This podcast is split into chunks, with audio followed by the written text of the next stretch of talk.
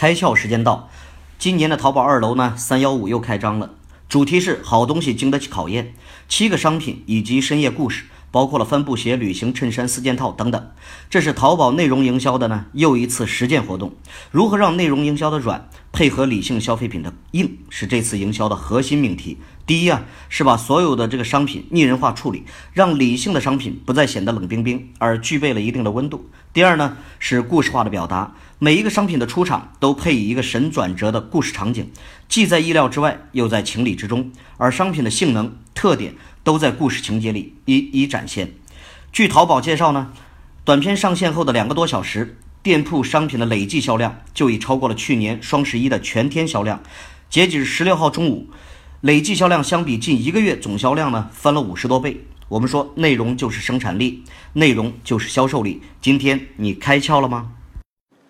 更多节目，请扫描封面二维码，关注公众号“开窍”，和更多小伙伴一起来听故事、开脑洞。